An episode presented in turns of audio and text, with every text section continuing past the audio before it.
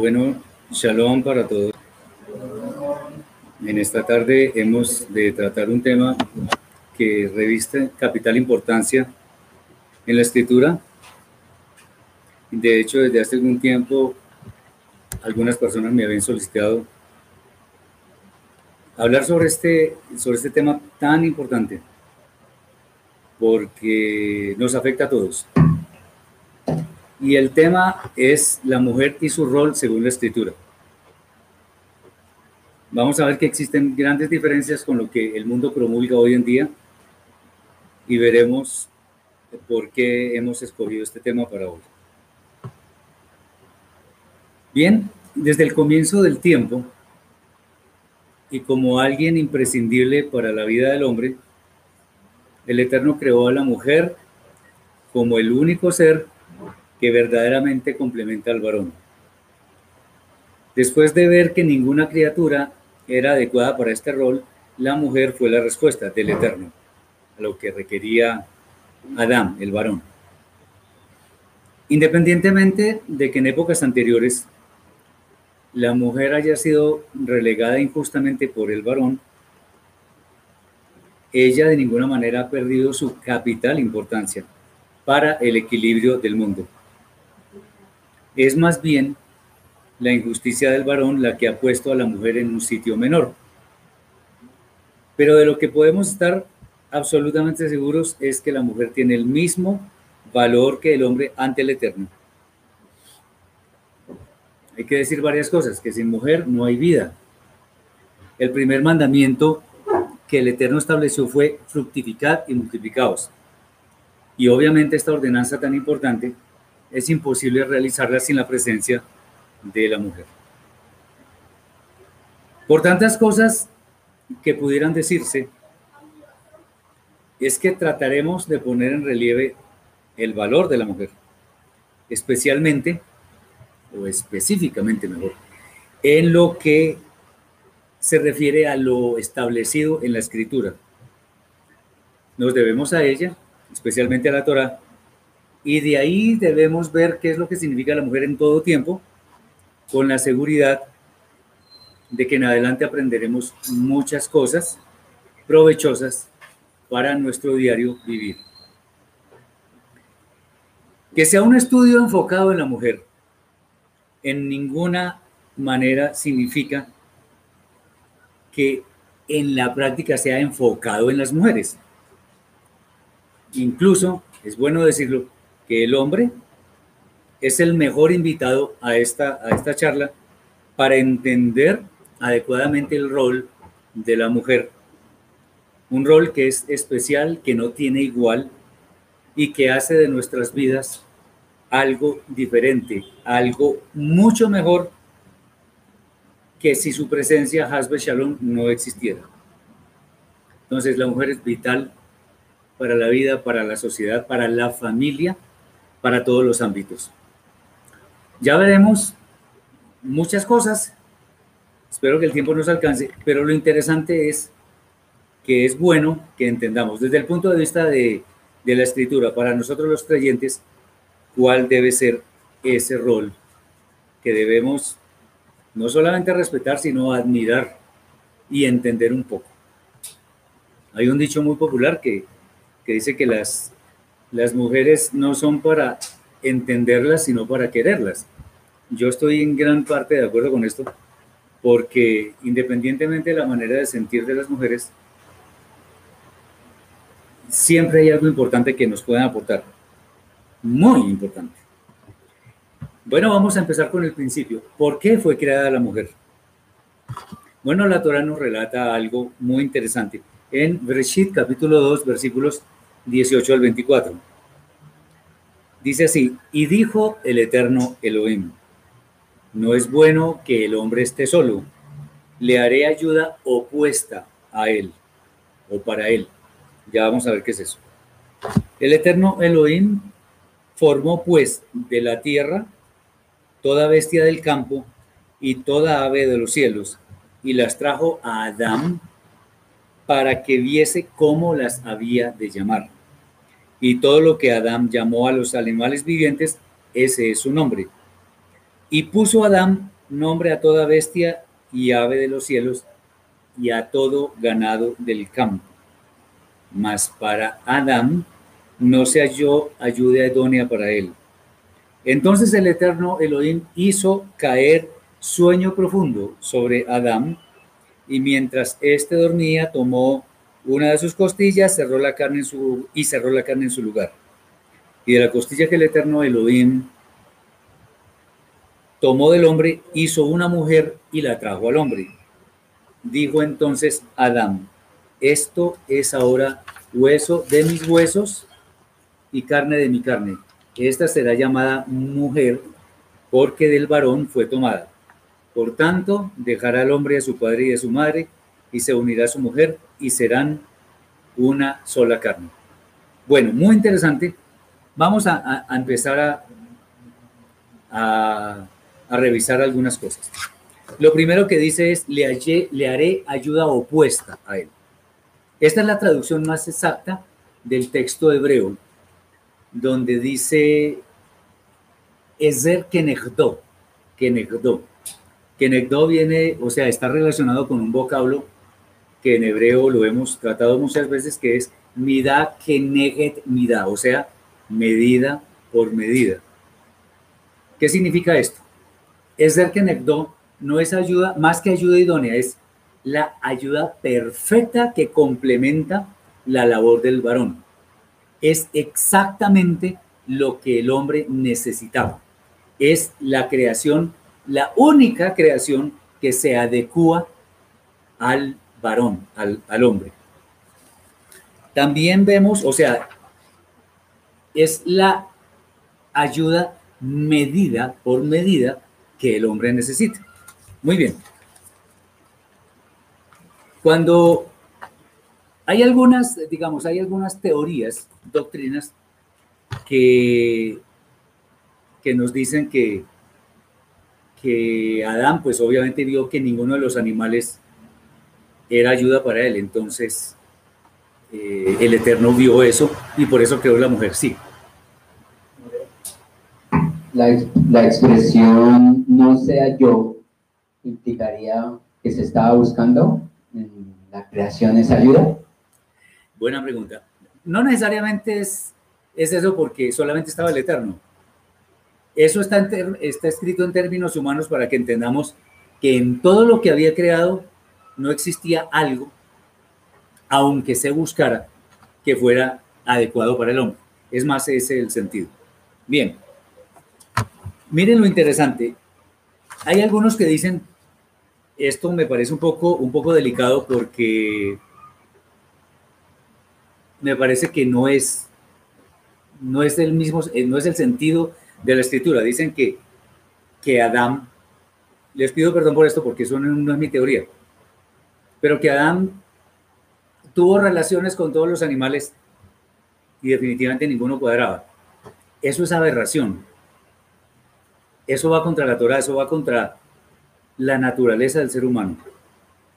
Simplemente no sea yo. Fíjense ustedes, acá dice, cuando Adán ve a la mujer, dice, ahora esto. Pues él nunca había visto una mujer. Entonces dice, esto es carne de mi carne, hueso de mis huesos, sangre de mi sangre. Porque entendió que ahora sí era como adecuada para él. Y obviamente dice después que el hombre dejará a su padre y a su madre se unirá a su mujer y será una sola carne. Entonces, Adán entendió, entendió que era, que era una ayuda para él. Es más, cuando, respecto a la pregunta, como hemos dicho siempre, el Eterno es omnisciente, Él lo sabe todo de antemano. Y de acuerdo con esto, podemos decir sin lugar a dudas que el Eterno de antemano ya sabía que no, que fuera de, de Adán, las demás criaturas no le iban a servir para complementarlo a él adecuadamente. Por eso la formó a partir de la carne del hombre. El hecho de que la mujer sea una ayuda opuesta, opuesta es, como les decía, la traducción más adecuada para, para este efecto, no significa que es que se le oponga al hombre. Bueno, hay muchos casos en que sí, pero no. No es que se le oponga al hombre, sino más bien está al otro lado para complementarlo. Es la ayuda perfecta e irreemplazable que hace del hombre un ser completo y obviamente la mujer también. En otras palabras, es la ayuda medida por medida que el hombre estaba necesitando. El Talmud dice algo muy bueno. Fíjense que el judaísmo tiene muchas cosas buenas. Dice que la mujer no fue formada de los pies del hombre para que el hombre no se enseñoree de ella y la pisotee, pero no fue formada de la cabeza del hombre para que sea ella la que se enseñoree del hombre, sino que fue formada de un costado porque es igual al hombre y cerca del corazón para ser amada, respetada. Muy bien, o sea, aquí lo que vemos es que la creación del hombre y la mujer nos demuestra que tanto uno como otro son de la misma naturaleza, son iguales en su esencia, que los dos se complementan perfectamente. Y hay algo importante, fíjense ustedes, cuando se juntan el hombre y la mujer para engendrar vida, se parecen más al creador, porque el creador es el único que produce vida. Cuando el hombre y la mujer se juntan y producen vida, en ese momento son aún más semejantes al Creador.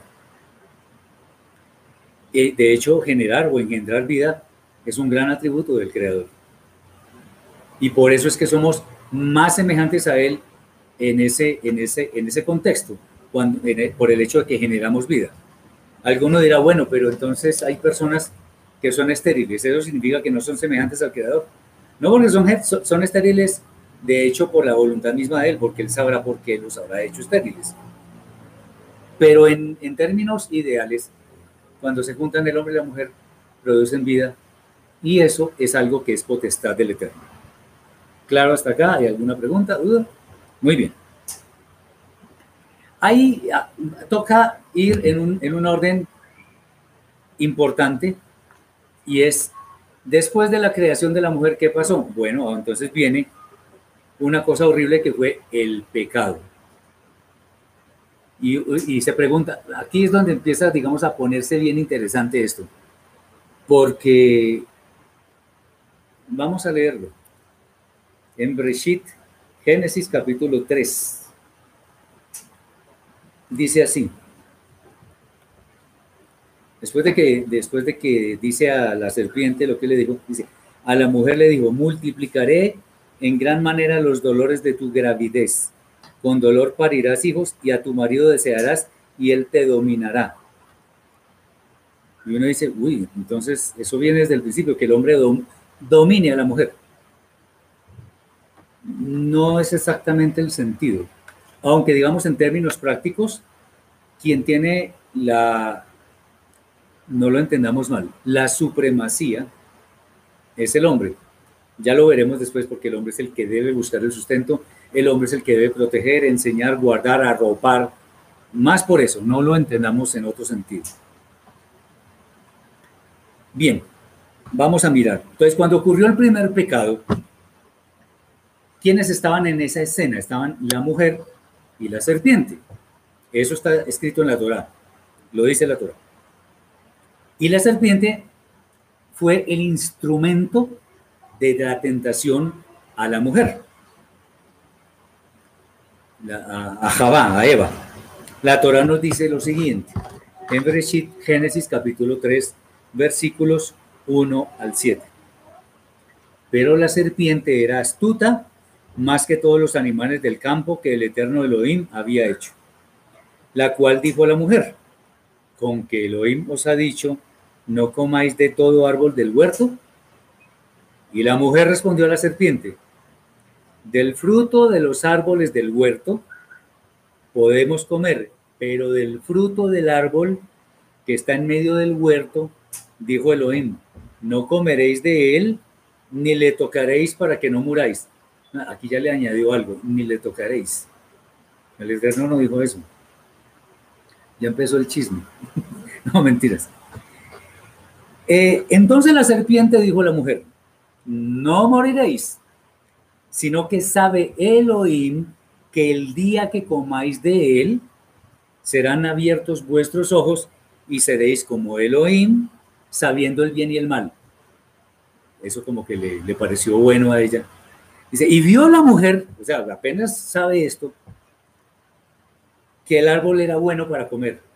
Ya le pareció como muy interesante y que era agradable a los ojos, y árbol codiciable para alcanzar la sabiduría. Y tomó de su fruto y comió.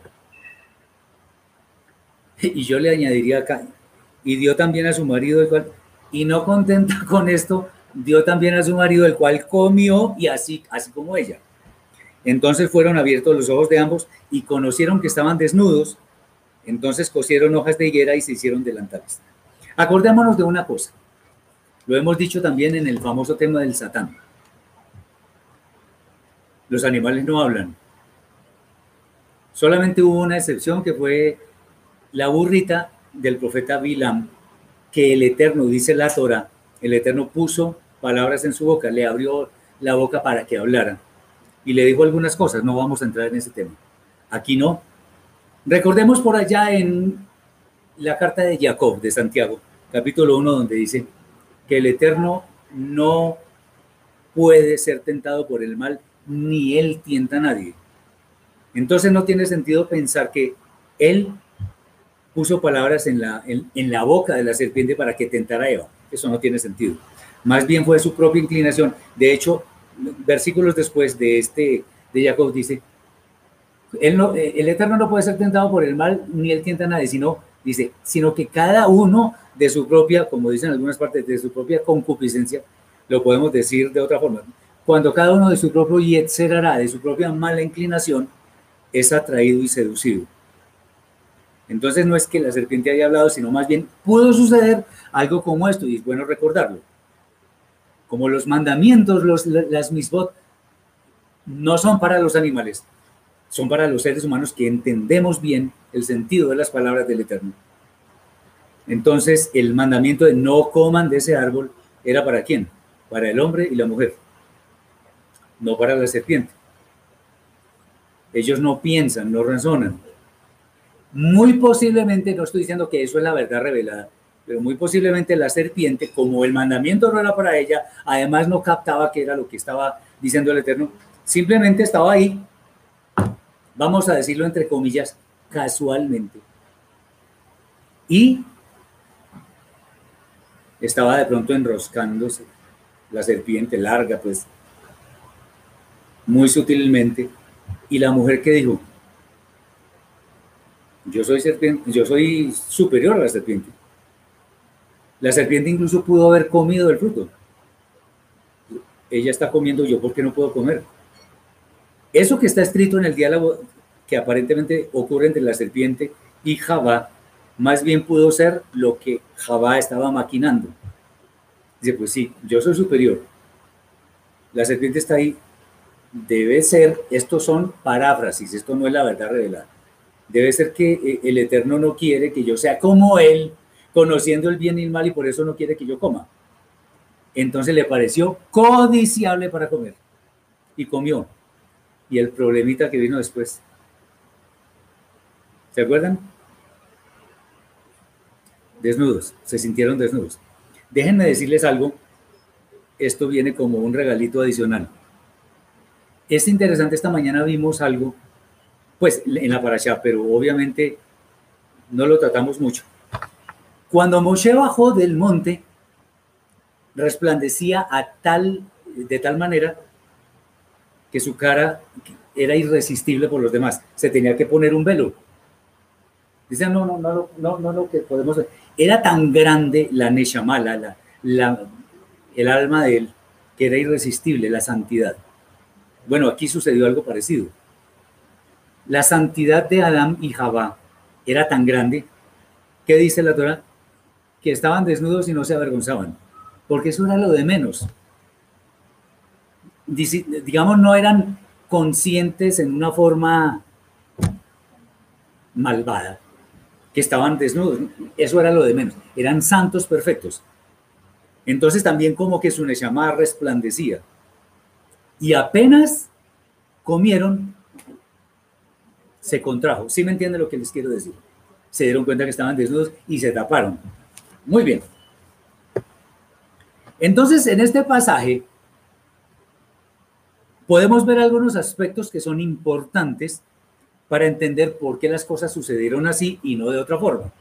Lo primero, ojo con esto, la mujer estaba sola. Y entonces hay muchos, no sé llamarlos puristas o cómo, que califican eso de irresponsabilidad del hombre, por parte del hombre, porque debía acompañarla. Pregunta, todas las criaturas se sometían al ser humano, ¿cierto? Ella estaba sola, ¿qué peligro podía correr? Irresponsabilidad del hombre, ¿por qué? Además, era una persona adulta. Cuando el Eterno creó al hombre y a la mujer, no los creó como bebés, ya los creó como, como con apariencia de edad. Y entonces, ¿qué pasó ahí? Ella estaba sola. Primero. Segundo, esto sí es un tema de forma de ser, de naturaleza de la mujer. Y es que la mujer tiene un nivel de curiosidad que va mucho más allá de la que el hombre posee. No nos digamos mentiras, las mujeres son más curiosas que el hombre. De hecho, el hombre es a, veces hasta simple. Yo, yo me aterro cuando estoy con mi esposa, con mis hijas o con mis hermanas. Ven cosas que uno no ve y yo, ¿cómo así? y las ven, de verdad. Uno es muy simple, uno... Ok, pero lamentablemente esa curiosidad jugó en contra. El, tema es que ese atributo de la, de la curiosidad fue más allá de lo que debía y eso fue algo negativo. Otro, los sentidos de la mujer son la fuente de entrada de las tentaciones. Normalmente el hombre tiene un sentido que es la vista y terrible, porque eso sí se comete cualquier cantidad de cosas. Pero es que la mujer tiene otro, tiene otro, es más rica, más, eh, sí, tiene más abundancia en eso, porque no solamente una palabra dulce que le entra a sus oídos en el tono adecuado, sino el tacto, el olfato, qué sé yo. ¿Me entiende lo que quiero decir? Bueno, esa sutileza puede llegar a ser un factor que la haga caer en tentación. No estoy, diciendo que eso sea malo, sino que puede lograr que la mujer caiga en tentación. Como en este caso que efectivamente ocurrió. Y el último, el último punto acá es que la mujer quiso hacer partícipe de eso, de su pecado al hombre, y él también procedió como eso. Muy bien. La escena de la tentación, ¿qué nos muestra? A la mujer queriendo hacer algo más allá de lo establecido. ¿Se acuerdan que el Eterno dijo, no coman de ese árbol para que no mueran? Y la mujer le añadió, no, no, no, que ni siquiera lo toquen. Eso no está escrito. Interesante. Eh, el querer saber o querer conocer algo más de lo establecido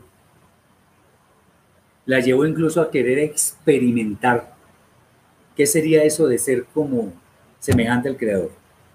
Muy bien. Obviamente la experiencia le demostró cuán equivocada estaba. ¿Hay alguna pregunta hasta acá? ¿Alguna duda? Sí.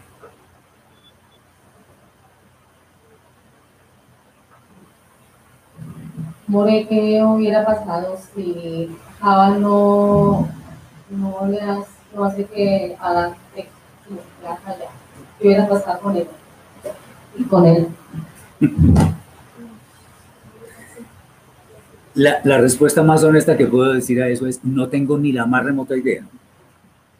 Porque eso hubiera sido un problema, porque ella, pecadora, y la hubieran tenido que sacar, y él todavía en el jardín del Edén y seguía desnudo, como si nada, porque era santo perfecto.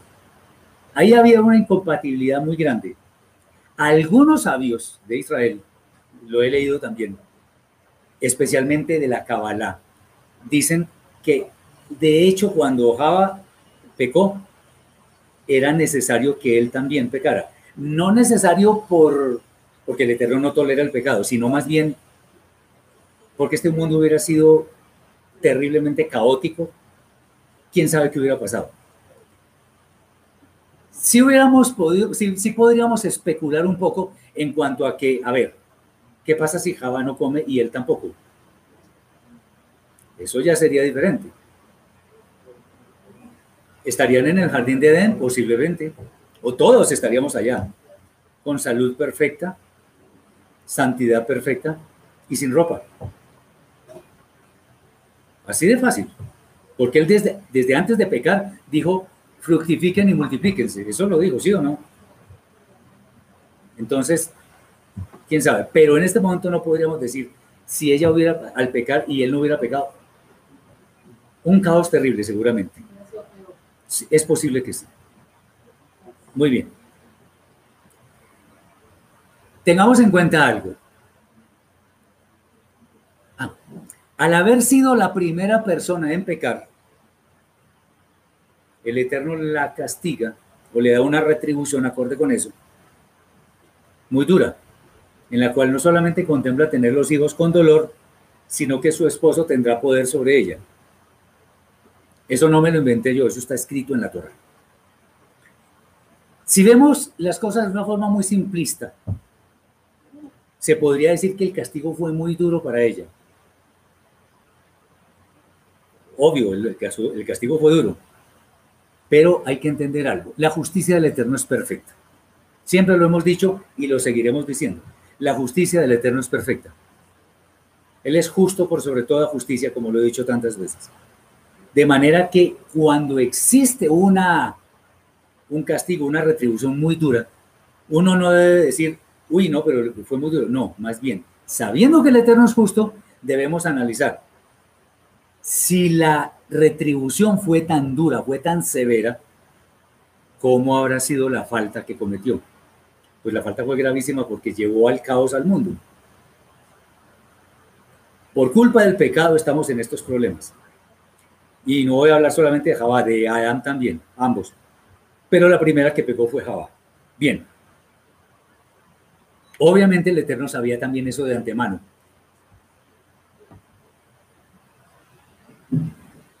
Eh, Moreno, si al principio nos había creado a la par, hombre y mujer, y ya haciendo eh, eh, Eva la que te hizo pecar a Adán, y ahí le dice, Él se, se enseñoreará de ti. ¿A qué exactamente se refiere y qué trae eso como hacia toda la generación de nosotras las mujeres? Bueno, lo voy a decir en un contexto de los creyentes, que la mujer no puede ser cabeza del hombre, así de fácil. Creo que eso lo resume todo. Y eso no significa que el hombre sea mejor, ni, no, nada, no, no tiene nada que ver con eso. Son roles. Lo vamos a ver ahora. Entendamos eso con la perspectiva correcta. La mujer nunca podrá ser cabeza del hombre. Es más, si el hombre hubiera sido, el primero que hubiera pecado, otro sería el cantar. De pronto sería la mujer la que estaría por encima. Pero el Eterno hasta eso lo sabía de antemano. Bien. Pero déjenme decir algo. A pesar de que la mujer cometió ese pecado, de todo lo que le tocó vivir por causa del pecado, realmente se convirtió en fuente de bendición. Y eso lo vamos a ver en, más adelante. El decreto del Eterno en cuanto a ser enseñoreada por su esposo, a, a pesar de haber sido una retribución por su pecado, porque definitivamente lo fue, también podemos verlo como una bendición. Y alguna feminista dirá, ¿cómo va a ser eso una bendición? ¿Cómo así? No, va a ser una bendición. Eh, y eso lo vamos a ver por causa de todo lo que la mujer hace y lo que significa en este mundo. Obviamente, todo esto que estamos diciendo lo estamos hablando en el ámbito de los creyentes, no en el mundo, porque el mundo dice otras cosas. Entonces, si el Eterno decreta algo, tengámoslo clarísimo, va a ser para nuestro bien, siempre, para el bien del hombre y de la mujer. O sea, en principio uno puede decir, no entiendo, pero ya cuando empieza uno a escudriñar la escritura como Yeshua lo recomendó, uno empieza a entender las cosas. Muy bien. Otro tema interesante. ¿El hombre y la mujer son iguales o diferentes? Vamos a ver. Vamos a ver. A veces se, se confunden algunos conceptos que existen en los hombres y en las mujeres. Por ello es importantísimo entender cuál es nuestra posición ante el Eterno y ante las demás personas. Para comenzar, hombres y mujeres somos exactamente iguales ante el Eterno, en términos del alma. Todas las almas tienen el mismo valor. ¿Se acuerdan esta mañana que hablábamos del medio shekel? El medio shekel es porque todos eran iguales, hombres, mujeres, en fin, todos. Bien. Muy bien, dice Ivana. Si el Eterno lo dice, es ley. Las mujeres debemos ser obedientes igual que los hombres. Así es, correctísimo. Nada para agregar.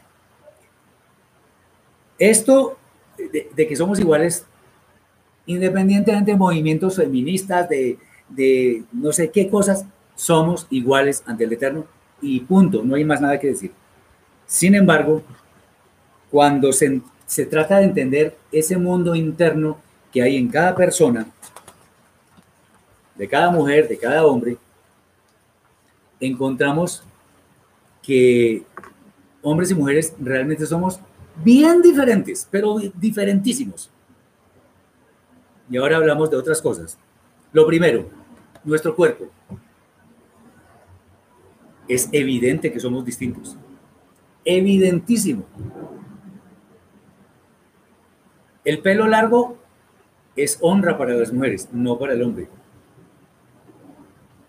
Hay elementos de nuestro cuerpo en las mujeres que son visibles, en los hombres no. En los hombres hay otros que son visibles, en las mujeres no. No hay necesidad de entrar en detalles. Por ejemplo, las mujeres son las únicas que pueden concebir hijos, nadie más. A pesar de que según la retribución es una bendición, o sea, valga la pena ahora que me acuerdo de tantas cosas, se me ocurren. Muchas personas cuando leen Bereshit 3.15 que dice, y pondré enemistad entre ti y la mujer, entre tu simiente y la simiente suya, tú le herirás en la cabeza, tú le herirás, en fin. Entre, entre, eh, entre ti y la mujer, entre tu simiente y la simiente suya. Dice, simiente de mujer, claro, se piensa en el Mesías. Entonces dicen, se da cuenta, el Mesías desciende de una mujer. Yo pregunto, de los que estamos acá, de los que están afuera, ¿quién no vino del vientre de una mujer? Todos somos simiente de mujer, excepto Adán y Jabá. Todos los seres humanos somos simiente de mujer, todos, sin excepción. El hombre no puede concebir. Si a un hombre le ponen a tener un hijo, se muere antes de quedar embarazado. Entonces no podemos. No podemos, eso es una bendición, es una capacidad majestuosa que tienen las mujeres. Señor. El micrófono. Cerquita.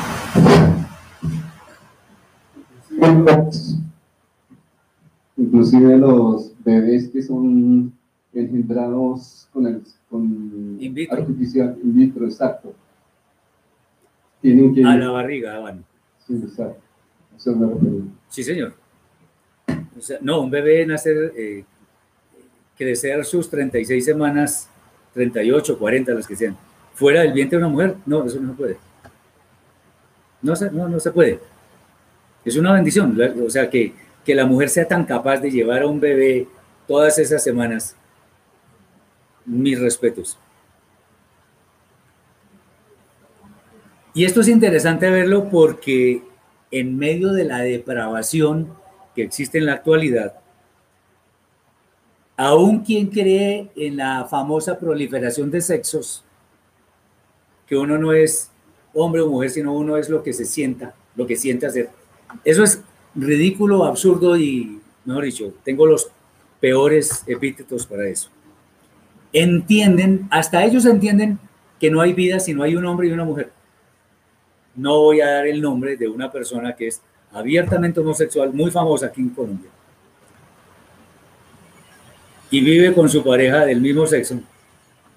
Y decía, no me vengan con el cuento de que, que, que un, un matrimonio de homosexuales puede criar hijos. Eso no. Lo dice un homosexual. Eso no, solamente pueden tener hijos hombres y mujeres juntándose. No hay nada más que hacer. Cuando hay- otra cosa es que cuando hay mujeres que no, que no pueden concebir, por las razones que sean, ya mi hermano lo, lo, lo, lo especificó, existe la fertilización in vitro, que de todas maneras se efectúa entre qué? Semilla de hombre y semilla de mujer. No es óvulo con óvulo ni espermatozoide con espermatozoide, es espermatozoide con óvulo y se acabó, nada más. Eso nunca va a cambiar. O sea, sexualmente, hombres y mujeres difieren notablemente. Así que de ninguna manera se puede decir que somos iguales. No somos iguales. Otra cosa interesantísima y es en, la, en su pensamiento y capacidad. La mujer, sin duda, se puede decir que es un ser integral. En cambio, el hombre es un ser muy modular. Y lo he repetido y, no me canso de repetirlo. Las mujeres son capaces de hacer tres, cuatro y cinco cosas al tiempo. Estar cocinando, hablando por el celular, regañando al hijo porque está haciendo mal. Y lo, lo más increíble es que lo hacen bien, las tres o cuatro cosas, lo hacen bien. Y como decimos muchas veces, el hombre escasamente es capaz de mascar chicle y caminar al tiempo. Entonces, las mujeres son muy capaces de hacer cosas. Eh, el hombre es muy limitado en eso. No sé, no sé si ustedes se han dado cuenta, a mí me ha pasado. Estoy viendo un programa que me gusta, un programa de deportes, por ejemplo, una final de alguna cosa. Y me están hablando, y yo a veces ni escucho, en serio, ni escucho. No porque ellas no sean importantes, no, estoy tan metido. En cambio, si la mujer es la que está hablando, la que está viendo el programa, uno le habla y ya, o se gana uno el regaño y le dice al otro no sé qué y tal, pero sigue con la trama de lo que está diciendo. ¿Me equivoco o no? Bueno. Eh, entonces, las madres, uno ve que las madres a veces se multiplican tanto con las labores, que uno ve madres que han criado muchos hijos solas, mientras que un hombre para criar uno o dos, terrible. Bueno, no siempre es, o sea, no es que sea el común, pero, o sea, no es exhaustivo, pero sí ocurre mucho. Ahora, esta capacidad integral de la mujer tiene un pequeño problema. Fíjense ustedes. Y es que, por ejemplo, si la mujer tiene un problema, le afecta su corazoncito, le afecta... Ese problema la acompaña para donde quiera que va. Para donde las amigas, para el trabajo, para no sé... Va para, para todas partes donde va, el problema va. Eso no tiene el hombre. El hombre tiene el problema, pero deja el problema donde está. Y sigue por otro lado. En parte, eso explica por qué el mundo en general es gobernado por hombres y no por mujeres porque la mujer le pone mucho corazón, el hombre le pone mucha razón. No es malo ni bueno, somos diferentes. Como había dicho en alguna forma hace un rato, el hombre es visual, la mujer es sensorial, sensual, porque no solamente el oído, el tacto o una picadita, en fin. En Bemidbar 15, 37 al 40 hay una cosa interesante y es la razón por la que existe el mandamiento de los sit-sit, de los flecos para el varón. Dice así, y el Eterno habló Moshe diciendo, habla a los hijos de Israel y diles que se hagan franjas en los bordes de los vestidos por sus generaciones y pongan en cada franja de los bordes un cordón de azul y os servirá de franja para que cuando lo veáis os acordéis de todos los mandamientos del Eterno para ponerlos por obra. Mandamiento significa haga o no haga. Tan mandamiento es cuando el Eterno ordena hacer algo, cuando ordena no hacer algo. Y no miréis en pos, en pos de vuestro corazón y de vuestros ojos, en pos de los cuales os prostituyáis, para que os acordéis y hagáis todos mis mandamientos y seáis santos para vuestro Elohim. Clarísimamente es un mandamiento para los hombres. Por causa de los ojos, porque la mirada se puede desviar hacia lo que no corresponde. En el caso de la mujer, el problema son los otros sentidos. Hay mujeres que caen redonditas como porque le dicen negros tienen los ojos y ya está, y ya me, enamoré. Bueno, muy bien. El tacto, en fin. De la mujer se puede decir algo importantísimo y es que la mujer ama por naturaleza. Esa es, esa es, esa, es la esencia de la mujer. En cambio, el hombre por su condición modular, como que a veces se le olvida, en especial a su mujer. O sea, estamos hablando de los que están casados. Y es importante expresar con palabras, con detalles, con apoyo, eh, más ese amor que se siente a la mujer. Mientras que ella pues lo hace con facilidad. No en vano, el Rab Shaul nos dice lo siguiente en Efesios capítulo 5, versículo 33. Por lo demás, diciéndole a los hombres, cada uno de vosotros ame también a su mujer. O sea, no es que, más que olvidarse, es que, que se demuestre ese amor con alguna, con algo. Sin embargo, dice así, que ame a su mujer como a sí mismo. Pero a la mujer le dicen, y a la mujer respete a su marido. Y esto nos revela algo interesante. Por causa de que la mujer tiene más tendencia a hablar con ciertos detalles, puede llegar la posibilidad de que respete a su esposo. En otras palabras, mientras que al hombre a veces se le olvida amar a su esposa, a la mujer a veces se le olvida respetar a su esposo. Estamos hablando en términos de los creyentes y en términos de lo que dice la escritura. Yo no me estoy inventando nada. Otra, otra diferencia, la fortaleza física del hombre definitivamente es mayor. En la mayoría de los casos, ya vamos a decir en cuál no. Eh, estamos hablando de cargas pesadas, de trabajo fuerte del día a día. Pero la mujer tiene una resistencia al dolor mucho mayor que el hombre.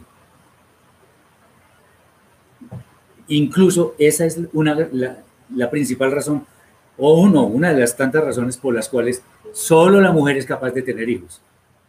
No, un hombre, un parto, no, no. No, no, no, no se puede conseguirlo. Es que definitivamente no. Ahora, en el ámbito espiritual,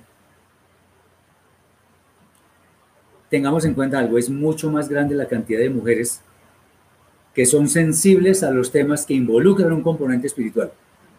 Ustedes verán congregaciones llenas de muchas mujeres y hombres no hay muchos, o el número es considerablemente menor que el de las mujeres. Eh, esto nos lleva a pensar y casi a asegurar que la mujer espiritualmente es mucho más sensible que el hombre. No que el hombre no sea sensible, sino que la mujer es más sensible. Es por esto que, por ejemplo, en el caso de los matrimonios, es indispensable que en algunas cosas que están a cargo del hombre, él escuche a su mujer en cuanto a su sentir. No es que le obedezca ni nada, pero sí que tenga en cuenta su concepto porque, bueno, son una unidad además. Esto no es teórico, vamos a hablar de varios casos. Por ejemplo, Sara. alcanzamos a mencionar ese caso. Cuando Isaac se burló de, perdón, Ismael se burló de Isaac, ella vio algo mucho más a futuro también y le dijo a Abraham que tenía que expulsar a, a Agar y a Ismael. Seguro que hubo una pelea así, pero grande, entre Sara y Abraham, su primogénito. Pues no, lo tiene que echar y no se dio. ¿Cómo sería el problemita que el Eterno en sueño le dijo a Abraham, haga lo que dice Sara? Ella tiene razón. Eh, hay que escuchar a la esposa, definitivamente. Yo he tenido personalmente muchos casos en los que podría enumerar por qué fue conveniente escucharla a ella. Otro caso, y parece mentira, pero otro caso fue el de la mujer de Poncio Pilato. ¿Se acuerdan? Que estaba ahí, y Yeshua estaba ante ellos y toda la cosa.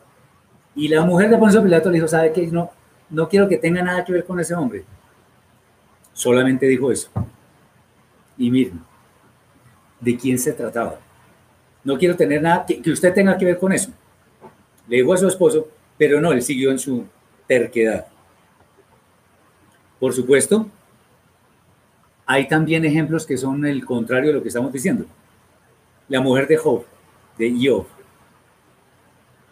Él estaba en esa desgracia cuando le empezaban a venir males y a ella se le ocurrió la brillante frase que dice así, maldice a Dios y muérete.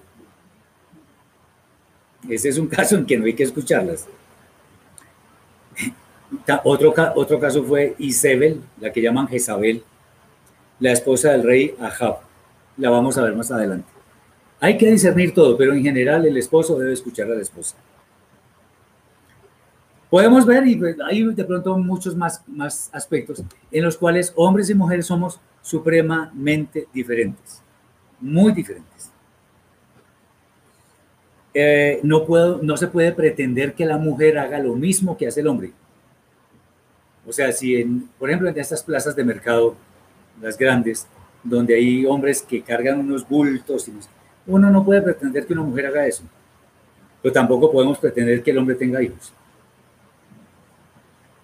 Cada uno tiene una naturaleza muy especial que no puede ser cambiada, así de sencillo. Muy bien. Seguimos con otro tema que es muy importante, pues de lo mismo obviamente, pero es muy importante.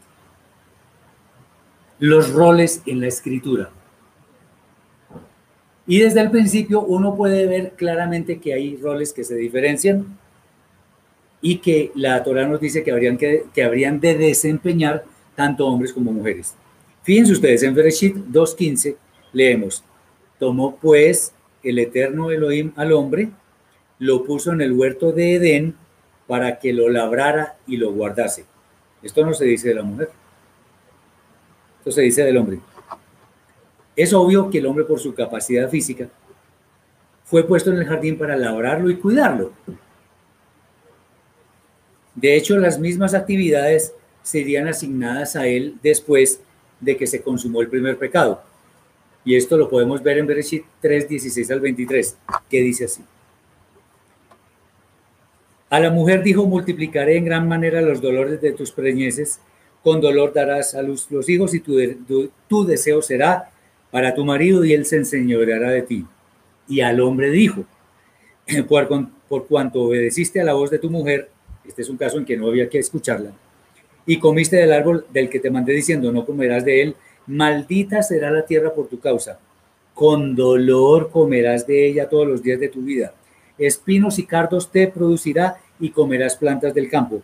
Con el sudor de tu rostro comerás el pan hasta que vuelvas a la tierra porque de ella fuiste tomado, pues polvo eres y al polvo volverás.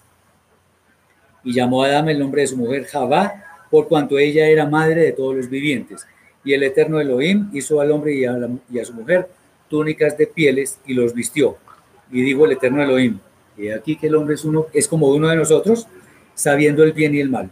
Ahora pues que no se alargue su mano y tome también del árbol de la vida y coma y viva para siempre y lo sacó del eterno, del, lo sacó el eterno del huerto del Edén, atención, para que labrase la tierra de que fue tomado. El hombre fue diseñado para el trabajo, la mujer también trabaja, pero para el trabajo que tiene que ver con el sustento del hogar. ¿Estamos de acuerdo?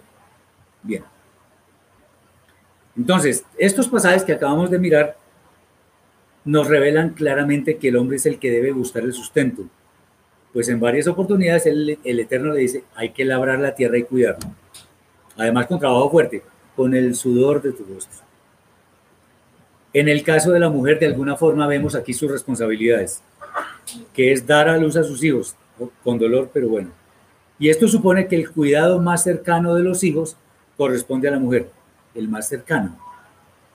La mujer es quien alimenta al bebé, no el hombre. ¿Sí vemos? Eso es claro. También se puede ver que la mujer estará sometida al hombre por causa de la sentencia que el Eterno estableció. No obstante, es bueno explicar en qué consiste esta sumisión. Esto es interesante. O sea, el Eterno nos llamó a ser felices, no solo al hombre, sino también a la mujer, a ambos por igual. Y esto independientemente de que hayamos pecado, cosa que él ya sabía que iba a pasar. Lo que significa que la unión del hombre con la mujer debe ser para brindarse mutua felicidad.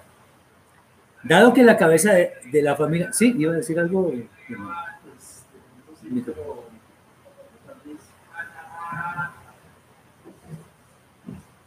Que creo yo que podría ser esa la respuesta para Marcela lo que ella preguntaba, ¿no? El Eterno le dice a Adán, por cuanto hiciste mujer y comiste de la fruta, entonces tendrás que salir y trabajar y todo eso. Supongo que si hubiera sido así, entonces el hombre de todas maneras hubiera salido, pero no tendría que trabajar. Pienso, ¿no? A mujer sí. Puede ser. Pero eso sí, Puede ser. dolor y todo lo. Lo que pasa es que no es bueno hablar de lo que pudo haber sido y no fue. O sea, no, sí, o sea, no. Eso ya sería especulación de parte nuestra, pero vale porque igual si el hombre no hubiera pecado, otro hubiera sido el cantar. Muy bien. En Primera de Corintios capítulo 11 versículo 3 dice, pero quiero que sepáis que Mashiach es la cabeza de todo varón y el varón es la cabeza de la mujer y Elohim la cabeza del Mashiach. Es bueno decir que esta condición no significa que el hombre está autorizado a ejercer un dominio absoluto sobre la mujer donde la subyugue y todo eso. No, de ninguna manera. A ver, aquí es donde empezamos a ver cómo es el tema de la sumisión, la sujeción. Como ya se refiere Rab Shaul al tema de los creyentes, entonces la mujer que, que, entra en esta condición va a estar complacida en estar sometida a su esposo. ¿Por qué?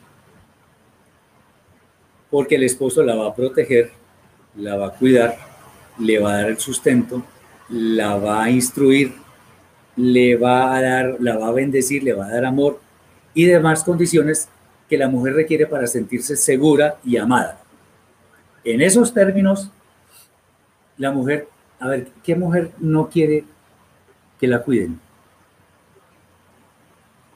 ¿Qué mujer no quiere que le sustenten su, su vida, que, que haya, eh, que haya sustento para su familia? No existe. De, todo esto, aquí hay, por ejemplo, un texto interesantísimo en primera de Kefa, capítulo 3, versículos 1 al 7. Ahí leemos lo siguiente. Asimismo, vosotras mujeres, estad sujetas a vuestros maridos, para que también los que no creen a la palabra sean ganados sin palabra por la conducta de sus esposas, considerando vuestra conducta casta y respetuosa. Vuestro atavío, la ropa, no sea el externo de peinados ostentosos, de adornos de oro o de vestidos lujosos, sino el interno, el del corazón, en el incorruptible ornato, en un espíritu, de un espíritu afable y apacible, que es de grande estima delante de Dios. Porque así también se ataviaban en otro tiempo aquellas santas mujeres que esperaban en Dios, estando sujetas a su marido como Sara obedecía a Abraham llamándole Señor, de la cual vosotras habéis venido a ser hijas si hacéis, el, si hacéis el bien sin temer ninguna amenaza. Vosotros, maridos, igualmente vivid con ellas sabiamente, dando honor a la mujer como a vaso más frágil y como a coherederas de la gracia de la vida, para que vuestras oraciones no tengan estorbo. Qué interesante esto. De hecho, en, Timoteo, en 1 Timoteo 2, 9 y 10 dice lo siguiente. Asimismo que las mujeres se atavíen con ropa decorosa, con pudor y modestia, no con peinado ostentoso, ni, ni oro, ni perlas, ni vestidos costosos, sino con buenas obras, como corresponde a mujeres que profesan piedad. Ahí no está diciendo que la mujer entonces venga con cualquier ropa, pues como no puede ser visible, entonces véngase con cualquier ropa y no, tampoco. Algunos preguntan, bueno, ¿el maquillaje es malo o es bueno? Depende. Si es un maquillaje, un maquillaje que ya parecen payasos, pues la respuesta es obvia. Pero una cosa que sea, que sea discreta, ¿por qué no? Son las mujeres. Muchas eh, iglesias, congregaciones, lo que sea, exigen, oiga bien, exigen a las mujeres usar falda. Yo no he visto en la Torah, ni en los profetas, ni en los escritos que se le exija a la mujer usar falda. No, no, lo he visto. Y yo ya he leído toda la Torah. No, no, lo he visto. No lo he visto. ¿Qué está diciendo ahí? No con eh, peinados ostentosos ni vestidos llenos de oro. Algo modesto, pero algo decente. Entonces, que, una mujer no puede usar pantalón. A mí me podría decir dónde está escrito eso. Que el pantalón es prenda de hombre. No necesariamente. Yo no usaría un pantalón de, esos de seda muy bonitos que se deslizan y que son anchos y que, que son hermosísimos. Yo no me pongo eso. No, es que no, yo. Eso es de mujeres. Yo no me pondría una blusa en terciopelo muy bonita. No, eso es de mujeres. ¿Me entienden? Ahora hay parejas en que uno los ve en la calle y uno no sabe cuál es cuál. En serio. No es chiste, es en serio. Uno no sabe cuál es cuál.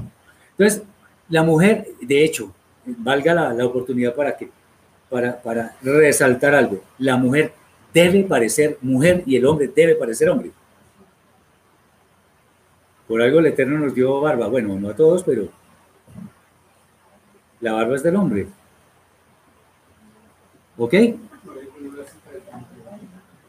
Primera de Timoteo 2, 9 y 10. Bien. Estos textos son bien interesantes porque nos mencionan asuntos claves e innegociables que deben ser los que identifican a una mujer virtuosa. O otra vez, la mujer debe parecer mujer y el hombre hombre. Incluso en los ademanes pues el hombre incluso habla por ahí un poquito fuerte de los afeminados. Sino el hombre debe parecer hombre, el hombre, para parecer hombre no hay que ser brusco ni estar dándole puños a todo. No. Un hombre es un hombre. Se conoce un hombre. Y una mujer es un O sea, un hombre tener los ademanes delicados de una mujer, pues no. Ya eso es otra cosa. Bien. Entonces, una mujer virtuosa, virtuosa, debe estar sometida a su esposo de manera que si de pronto ese hombre no es creyente, por la conducta de esa mujer, ese, eso pueda funcionar como un agente motivador que lo lleve a él a los pies del Eterno. Y si la escritura lo dice es porque así puede ser, porque sucede, sí. Ok. Hermano, mujeres profetas en mi antigua secta, creían mucho en una mujer profeta, Elena de White. Ah, sí, los, adventistas. Veía sueño y todos ellos dicen que es como Débora. No, querida Janet, no, eso no.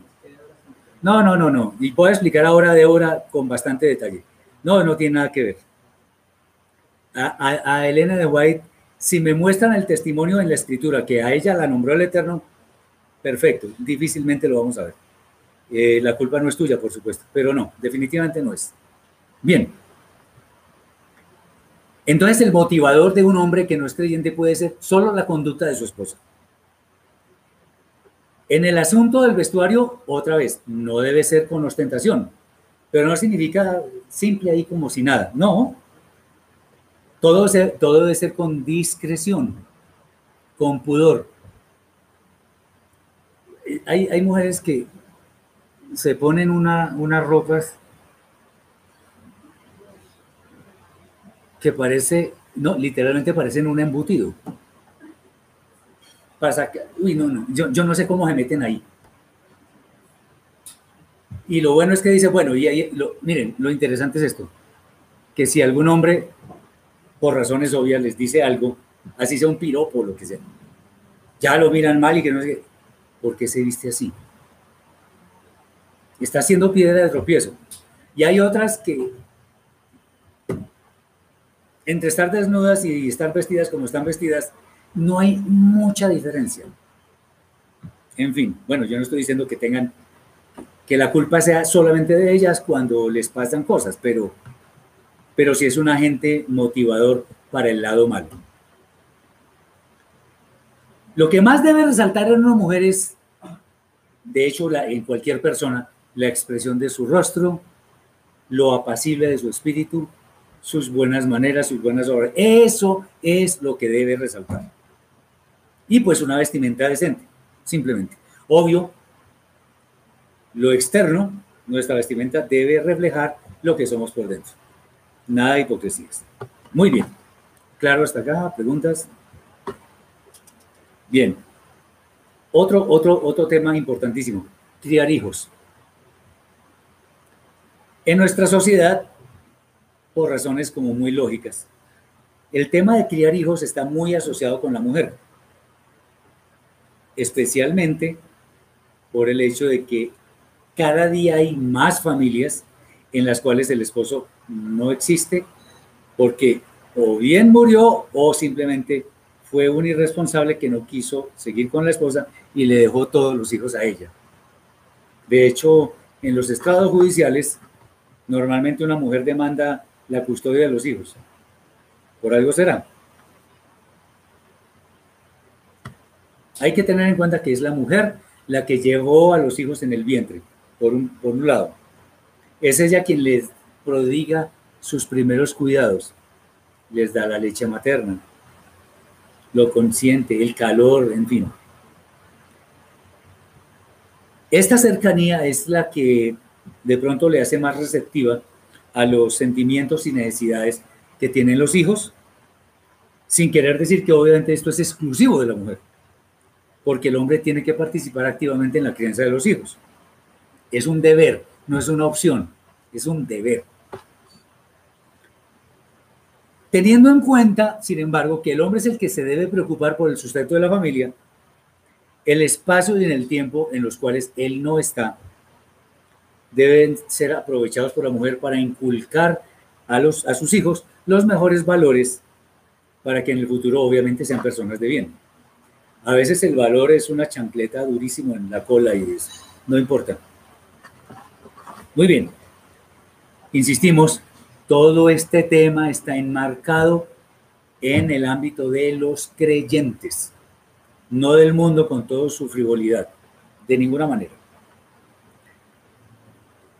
Ah, el panorama actual nos muestra que hay familias realmente disfuncionales, en las que el orden perfecto que el Eterno estableció se ha distorsionado por completo. Y obviamente esto, ¿en qué deriva? En una crianza deficiente, sin valores y además se vive casi en anarquía. Entonces, hay hijos que, hay muchachos que, que crecen con unos traumas, con depresión, con una cantidad de cosas, o se vuelven delincuentes, drogadictos, qué sé yo. ¿Por qué? Falta de un padre y de una madre que estuvieron desde un principio, que estuvieran desde un principio al tanto de lo que ellos hacen. Son incontables los casos en que la mujer se queda sola. Millones. Pero lo interesante es que es capaz de criar varios hijos. Eso es, otra vez, mis respetos a las mujeres. Y fuera de eso, los cría en forma correcta. Ahora, hay muchas que dicen, a mí me da risa porque pues muchas feministas que dicen que, que no necesitan de los hombres. A mí me da risa, en serio, de verdad. Pero bueno, no estamos hablando de eso.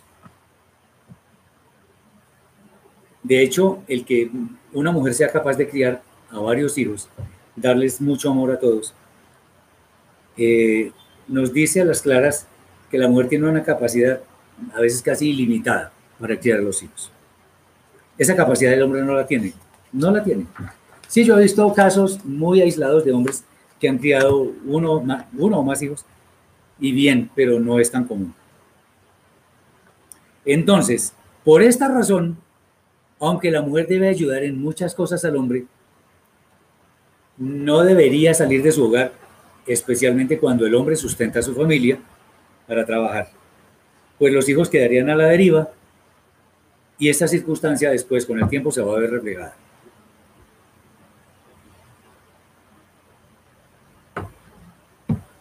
Muy bien. Aquí viene un tema que es bien espinoso. Aquí, aquí nos podríamos quedar hablando quién sabe cuánto tiempo. Y es cuando la mujer toma o usurpa el papel del hombre. En la escritura, de hecho no son muchos los casos en los cuales la mujer está en una posición tal que realiza lo que, está, lo que el hombre debería realizar. Vamos a ver estos casos. Como lo había prometido, vamos a hablar de Débora o Débora, quien desempeñó el papel de jueza en Israel. Esta es una situación única en la escritura, para que después no haya muchas feministas que digan que la mujer sí puede utilizar, que puede ocupar lugares de liderazgo y no sé qué cosa, porque Débora. Acordémonos que en la interpretación de la escritura se requieren por lo menos dos o tres testigos para que el fundamento quede bien eh, firme. ¿Qué otro caso igual al de Débora? Ningún otro. Entonces, eh, esta situación de liderazgo por parte de Débora sucedió por una razón. No había liderazgo masculino suficiente para hacer frente a la postración espiritual que vivía el pueblo de Israel. Esto sumado a que Israel en esa época de los jueces era dominada por los pueblos enemigos. En Shoftim 4, 1 al 15, es una sección larga, pero la vamos a leer porque vale la pena, dice lo siguiente. Después de la muerte de Ahod, los hijos de Israel volvieron a hacer lo malo ante los ojos del Eterno. Y el Eterno los vendió en mano de Yamín, rey de Canaán, el cual reinó en Hazor. Y el capitán de su ejército se llamaba Sisera, el cual habitaba en Haroshet Agoim. Entonces los hijos de Israel clamaron al Eterno porque aquel tenía 900 carros errados y había oprimido con crueldad a los hijos de Israel por 20 años. Atención, gobernaba en aquel tiempo de Israel una mujer, Débora, profetisa, mujer de Lapidot, y acostumbraba a sentarse bajo la palmera de Débora entre Ramá y Betel, en el monte de Efraín. Y los hijos de Israel subían a ella a juicio. O sea, era conocida, sabían que tenía ese rol y ellos acudían a ella. Y ella llamó a mandar a Barak, hijo de Abinoam, de Kedesh de Naftali, y le dijo, ¿no te ha mandado el Eterno Elohim de Israel diciendo, ve junta a tu gente en el monte de Tabor y toma contigo diez mil hombres de la tribu de Naftali y de la tribu de Zebulun, y toma contigo diez hombres de la tribu de Naftali, diez mil hombres de la tribu de Naftali y de la tribu de Zebulun, y yo traeré hacia ti al arroyo de Kishon, así será capitán del ejército de Yavin, con sus carros y su ejército y lo entregaré en tus manos? Fíjense, Débora le está preguntando a Barak. ¿No se ha dado cuenta que el Eterno le dijo a usted, ármese para ir a, enfrentar a estos, a estos señores? No eran capaces de escuchar la voz del Eterno, no eran de pronto hasta pusilánimes, qué sé yo. Barak le respondió, si tú fueres conmigo, hágame el favor. No, yo solo por ahí no voy. Tiene que ir usted conmigo porque entonces, si, si tú fueres conmigo, yo iré. Pero si no fueres conmigo, no iré. Ella dijo, iré contigo, mas no será tuya la gloria de la jornada que emprendes, porque en mano de mujer venderá el Eterno, así será. Y levantándose Débora fue con Barak a Kedeshá y juntó Barak a Zebulún y a Naftali en Kedeshá y subió con diez mil hombres a su mando. y Débora subió con él. Y Geber, ceneo de los hijos de Jobab, suegro de Moshe, Jobab es otro de los nombres de Itro, se había apartado de los ceneos y había plantado sus tiendas en el valle de Saananim, que está junto a Kedesh. Vinieron pues a Sisera las nuevas de Barak, hijo de Abinoam, había subido al monte de Tabor. Y reunió Sisera a todos sus carros, 900 carros errados, con todo el pueblo que con él estaba desde Jaroshet Agoim hasta el arroyo de Kishon. Entonces Débora dijo, dijo a Barak, levántate, porque este es el día en que el Eterno ha entregado así será en tus manos. ¿No ha salido el Eterno delante, delante de ti? Y Barak descendió del monte de Tabor y diez mil hombres en pos de él. Y el Eterno quebrantó así será y a todos sus carros y a todo su ejército a filo de espada delante de Barak. Y Sisera descendió del carro y huyó a pie. Este es un caso único en el cual fue necesaria la intervención de una mujer en el liderazgo del pueblo. ¿Por causa de qué? De la negligencia, incapacidad o temor de los hombres. Por ser único, no puede ser utilizado como pretexto para argumentar que existe liderazgo en la mujer en los grupos de los creyentes. Pero el Eterno permitió esa situación y Débora fue fiel ante el Eterno. Ahora vienen dos casos que son terribles. El segundo caso es el de Isabel, o sea, Jezabel, una perversa mujer que fue la esposa del rey Ahab, quien también era malvado. Él se desvió de la Torah del Eterno. Y eso en gran manera sucedió porque ella lo impulsó. En Melahim Aleph, Primera Reyes 21-25 nos dice, a la verdad ninguno fue como Ahab, que se vendió para hacer lo malo ante los ojos del Eterno, porque Isabel, su mujer, lo incitaba. Esta mujer fue tan malvada que mandaba asesinar a los profetas del Eterno. De hecho, quiso asesinar al profeta Elías. Elías. Además hizo asesinar a un hombre para tomar su viña para complacer a su esposito Ahab. Obviamente el fin de esta mujer fue tan digno como su maldad. Dice la, la, escritura que los perros lamieron la sangre de ella. En últimas, el rey estaba en su puesto de rey, pero en realidad se hacía lo que ella decía. ¿Quién gobernaba?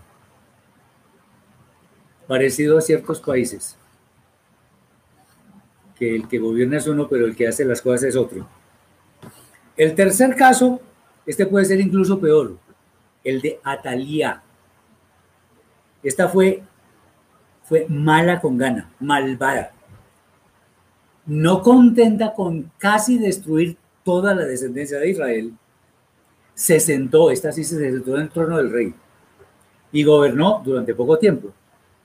Quienes eran fieles al rey decidieron que esto no estaba bien y la mataron.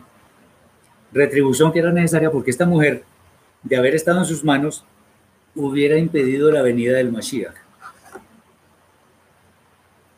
al rey Josías tuvieron que esconderlo siendo un niño para que ya no lo matara. Increíble.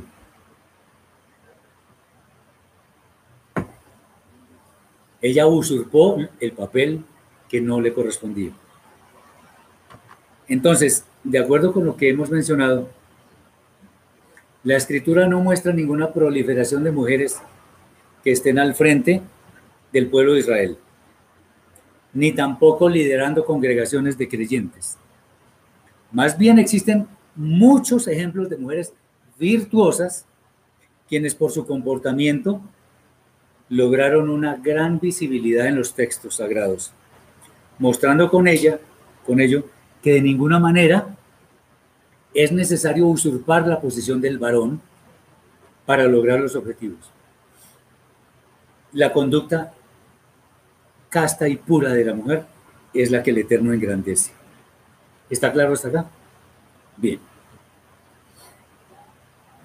aquí hay otro temita que se relaciona en algo con el anterior y que muchas, mejor dicho, no se hallan. Lo voy a decir.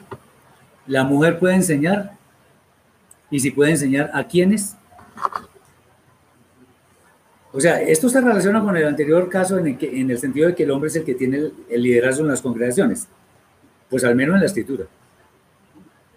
Lo más común es que el hombre es el que provee la enseñanza a una comunidad, dado que las mujeres tienen suficientes labores como para que se les asigne esta en especial, que por sí sola demanda bastante de dedicación. Entonces la mujer, entonces no, no, no voy a, a darle pecho a mi hijo porque es que voy a prepararla para allá del próximo Shabbat. Hágame el favor. Muy bien. Respecto de esto existen dos textos muy directos en cuanto al tema del liderazgo de las mujeres en las congregaciones. El primero es Primera de Corintios, capítulo 14, versículos 33 al 35. Dice, como en todas las iglesias de los santos, vuestras mujeres callen en las congregaciones, porque no les es permitido hablar, sino que estén sujetas, como también la ley lo dice. Y si quieren aprender algo, pregunten en casa a sus maridos, porque es indecoroso que una mujer hable en la congregación. Atención. Esta sentencia en ninguna manera se puede considerar machista. Más bien corresponde a un orden que fue establecido por el Eterno, eh, que además, si es bien respaldado en las comunidades, ha de tener gran bendición para ellas. Por esto se entiende adecuadamente el, en el contexto de los creyentes. Ahora vamos a decir eso de que no pueden hablar y todo eso. Primera de Timoteo 2, 11 al 14. La mujer aprende en silencio con toda sujeción, porque no permito a la mujer enseñar ni ejercer dominio sobre el hombre sino estar en silencio. Porque Adán fue formado primero, después Javá. Y Adán no fue engañado, sino que la mujer, siendo engañada, incurrió en transgresión. La idea es la misma del anterior texto, pues establece que el liderazgo le corresponde al hombre. Entonces, los dos textos dicen que la mujer no debe ejercer liderazgo en las congregaciones. Más bien deben aprender de tal manera que su motivación no sea figurar lo que le gusta a muchas, sino adoptar las enseñanzas como forma de vida. Entonces, algunos se preguntará si existen interrogantes, una duda, ¿cómo pueden resolverlos, por ejemplo, las mujeres solteras o que no tienen esposo? Estar, estar en silencio es la medida para evitar, ojo, estar en silencio es la medida para evitar que las mujeres estén en liderazgo en una comunidad de creyentes. Eso por un lado. Los textos mencionados hablan del silencio para evitar que en algún momento no se sujeten. Como dicen por ahí, calladita se ve más bonita. O sea, que no haya una insurrección en la congregación, no. Cuando en una comunidad el orden impera, de ninguna manera se puede pensar que una pregunta para aprender sea indecorosa. ¿Me entienden? O sea, una cosa es tomar la palabra y sentarse en ella y empezar a enseñar. Y otra muy diferente es hacer una pregunta porque quiero aprender. ¿Ya está claro? Eso. Por lo menos en nuestro contexto no hay ningún problema en eso. Además que no somos tantos por ahora. En cuanto a si las mujeres finalmente pueden enseñar o no, existe un texto que nos da mucha luz sobre el tema. Tito 2, 3 al 5 dice, las ancianas asimismo sean reverentes en su porte, no calumniadoras, no esclavas del vino, maestras del bien. Atención. Que enseñen a las mujeres jóvenes a amar a sus maridos y a sus hijos, a ser prudentes, castas, cuidadosas de su casa, buenas, sujetas a sus maridos, para que la palabra de Dios no sea blasfemada. Sí pueden enseñar, pueden enseñar Torah, pero ¿a quién? A otras mujeres, a las que tengan menos recorrido en este camino. Pero no que se levante en un púlpito y enseñen, no. Ahora, a veces sucede eso porque hay hombres, en el caso de Débora, que fueron incapaces, o no querían, o les daba miedo, qué sé yo Bien. No está prohibida entonces la posibilidad de enseñar, sino que se limita a lo que este último texto, el que está en Tito, menciona. Por supuesto, enseñar a los hijos no solamente es permitido, es una obligación, es indispensable, pues la madre es la que mayor contacto tiene con los hijos en forma generalizada. ¿Alguna pregunta? ¿Alguna duda? ¿Alguna inquietud? Bien, vamos a hablar y no en una forma muy profusa, sino porque igual nos afecta y son los famosos movimientos feministas. Desde, desde hace muchos años surgieron en el mundo los famosos movimientos feministas que pretenden poner a la mujer en un, en un lugar más visible y con muchos más derechos. Dado que estos movimientos no nacieron por ordenanza del Eterno, sino porque a los hombres se les ocurrió, han presentado errores mayúsculos que han desviado a miles de personas en todo el mundo hacia una emancipación de la mujer que no es ordenada en las escrituras. De hecho, muchos hombres están a favor de esos movimientos. En primer lugar, la sujeción de la mujer es algo que estos movimientos no van a aceptar. Estar sujeta a mi esposo, uy, no. Pues entonces tendrían que hablar con el Eterno, que es el que estableció eso. Eh, porque ellos dicen que eso es machista. Si analizamos el contexto de estos textos, haciendo eco a lo que enseñamos la vez pasada, que textos sin contexto es un pretexto, pues si analizamos así, obviamente vamos a encontrar una cantidad de cosas raras, pero si lo vemos en el contexto de los creyentes, la cosa es diferente. De hecho, en los movimientos eh, feministas el hombre es puesto a un lado Nada más con la caracterización de estos movimientos es suficiente para darnos cuenta de que son contrarios a la voluntad del Rey de Reyes, el Eterno bendito sea, razón por la que no vale la pena escudriñar lo que ellos persiguen, pues definitivamente atentan contra los más altos valores éticos y morales. Y aquí vamos a ver algo como a título de conclusión y es algo sublime que es la mujer virtuosa. Vamos a hablar de todas maneras de unos, unos asuntos y se darán cuenta que ser una mujer virtuosa es mucho más de lo que la gente cree comúnmente. En Mishle, Proverbios 31, 10 al 31, leemos, Mujer virtuosa, ¿quién la hallará? Porque su estima sobrepasa largamente a la de las piedras preciosas. El corazón de su marido está en ella confiado y no carecerá de ganancias. Le da a ella bien y no mal todos los días de su vida. Busca lana y lino y, su, y, con, y con voluntad trabaja con sus manos. Es como nave de mercader, trae su pan de lejos. Se levanta aún de noche y da comida a su familia y ración a sus criadas. Considera la heredad y la compra, y planta viña del fruto de sus manos.